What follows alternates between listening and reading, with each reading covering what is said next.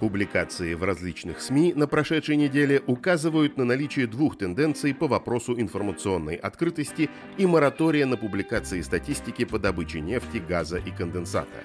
С одной стороны, Министерство финансов и Центральный банк жаждут раскрытия информации. С другой, есть запрос, в первую очередь от самих компаний, на то, чтобы информация не раскрывалась. У каждой из сторон свои аргументы. Нефтяники апеллируют к тому, что информация используется Западом для новых санкций. Запад сам этому и учит. Вы имеете право хранить молчание. Все, что вы скажете, может быть использовано против вас. Минфин и ЦБ объясняют свою позицию в духе Новосельцева из служебного романа. Если бы не было статистики, мы бы даже не подозревали о том, как хорошо мы работаем. Раскрытие информации нужно для привлечения инвесторов, считают в финансовом блоке. О каких инвесторах в нынешней ситуации может идти речь? Очевидно только об инвестициях из дружественных стран – Индии, Китая и, возможно, стран Латинской Америки и Африки. Но, как показывает практика, эта категория инвесторов принимает решения об инвестициях не по цифрам в отчетности, а на основе соглашений о поставках нефти и газа. В этом плане раскрытие информации – бессмысленное излишество. Что касается отечественных миноритариев, то те больше ориентируются на газетные статьи, нежели на отчеты компаний. Зато теперь, когда Росстат публикует доклады о промышленном производстве без данных о нефтедобыче, вырос вес информации от официальных лиц. На днях зампред правительства Александр Новак дезавуировал некоторые спекуляции в прессе. 2 мая Bloomberg сообщил, что несмотря на заявление Москвы о сокращении добычи нефти, признаков заметного падения нефтяного экспорта якобы не наблюдается. Не показывая пальцем на Bloomberg, Новак рассказал, какие факторы не учли журналисты. К примеру, прокачка по дружбе усохла с начала года больше, чем наполовину. Министр энергетики подтвердил, что Россия продолжает придерживаться сокращения добычи нефти на 500 тысяч баррелей в сутки от уровня февраля 2023 года. Отказ от публикации статистики нефтегазовой отрасли, с одной стороны, позитивное решение, э, потому что бизнес любит тишину, и э, контрагенты, покупающие российскую нефть э, и прочие товары, не хотят светиться для того, чтобы не попасть под вторичные санкции и вообще э, как бы убрать некую токсичность из э, своего бизнеса.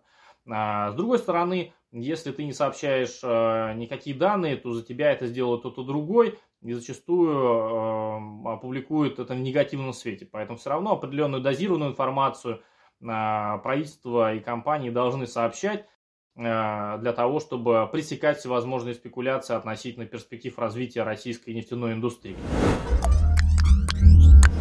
Диверсификация экспортных маршрутов казахстанской нефти превращается в хронический вирус со своими ремиссиями и обострениями.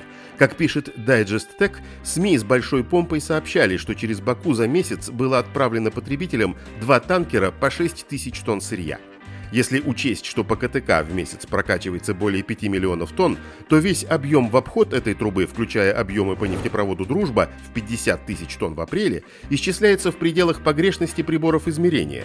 В Казахстане это 0,1%. В то же время эта диверсификация выявила интересный факт. Оказывается, по итогам марта Азербайджан вышел на первое место по объему поставок нефти в Италию а объем транзита нефти из Азербайджана по трубопроводу Баку-Тбилиси-Джейхан в апреле вырос на 11%. Вопрос, чья это нефть? Очевидно, не казахстанская. Можно предположить, что в Италию по азербайджанской трубе идет нефть Лукойла с месторождения имени Юрия Корчагина.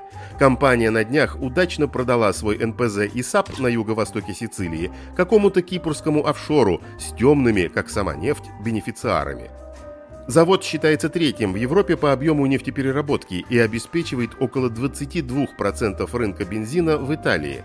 Так и не решившись реквизировать предприятие, как это сделали у себя их бывшие союзники по Второй мировой войне немцы, итальянские власти одобрили сделку. Во всей этой комбинации для России есть положительный момент. Дело в том, что корчагинская нефть богата меркаптаном, запах которого недавно учуяли владельцы черноморских вилл и гостиниц. Теперь, когда Меркаптан вместе с нефтью перекочевал в другом направлении, этот аромат будет ублажать токсикоманов на перевалке в Баку. сложилось, что почти весь экспорт из Казахстана, порядка 80%, привязан к КТК. И это обусловлено не отсутствием альтернатив, а экономикой и здравым смыслом. Этот маршрут дешевле, короче и надежнее прочих, что проверено годами. Аварии и ремонты случаются на всех направлениях, в том числе и альтернативных. Например, недавнее разрушительное землетрясение в Турции привело к остановке БТД. Конечно, разумнее всего, учитывая приобретение интересов западных компаний Казахстана и России, было бы сделать из КТК нефтетранспортную Швейцарию, работающий вне зависимости от политической конъюнктуры логистический механизм. Ведь регион непростой, в том числе и на альтернативных маршрутах. Грузия, Турция, Азербайджан, сам Казахстан. Вспыхнуть может везде. На прошлой неделе украинские беспилотники атаковали хранилище порта Тамань и нефтеперерабатывающие предприятия на юге России. В ночь на 4 мая четыре дрона поразили Ильский НПЗ в Краснодарском крае. В эту же ночь в Ростовской области беспилотник взорвался на Новошахтинском заводе нефтепродуктов. В обоих случаях атаки вызвали пожары, которые достаточно оперативно были локализованы сотрудниками предприятий и силами МЧС. Оба предприятия сейчас работают в штатном режиме.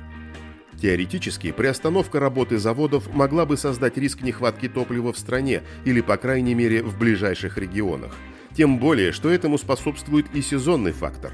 Весна – это период традиционных плановых ремонтов НПЗ.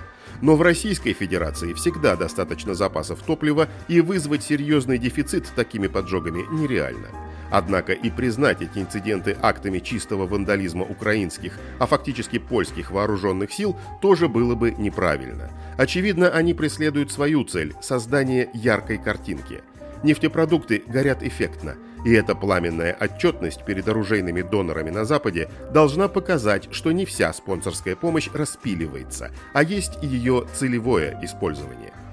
Самое интересное, что с началом этих атак прекратились претензии на запахи от нефтяного терминала, ранее поступившие от курортников из окрестностей Новороссийска, Абрау-Дюрсо и Южной Озереевки. Эти люди, как никто другой, понимают, что по КТК транспортируется казахстанская нефть, которая принадлежит англосаксам Chevron, Shell, ExxonMobil и другим. И это защищает бухту, а заодно и виллы от беспилотников лучше, чем любой панцирь. Прошедшие атаки на нефтеперерабатывающие заводы России однозначно являются не столько попыткой нарушить инфраструктуру Российской Федерации топливно обеспечивающей, что практически невозможно теми ресурсами, сколько получить красивую картинку ради интересов тех людей, которые ставят такие задачи для э, украинских сил. Да, значительные потери, потому что даже тысяча тонн топлива на сегодня это порядка 50 миллионов рублей, если там 5-10 тысяч топлива, это соответственно 250-500 миллионов. Я думаю, что все нефтеперерабатывающие заводы уже давно застрахованы от таких случаев.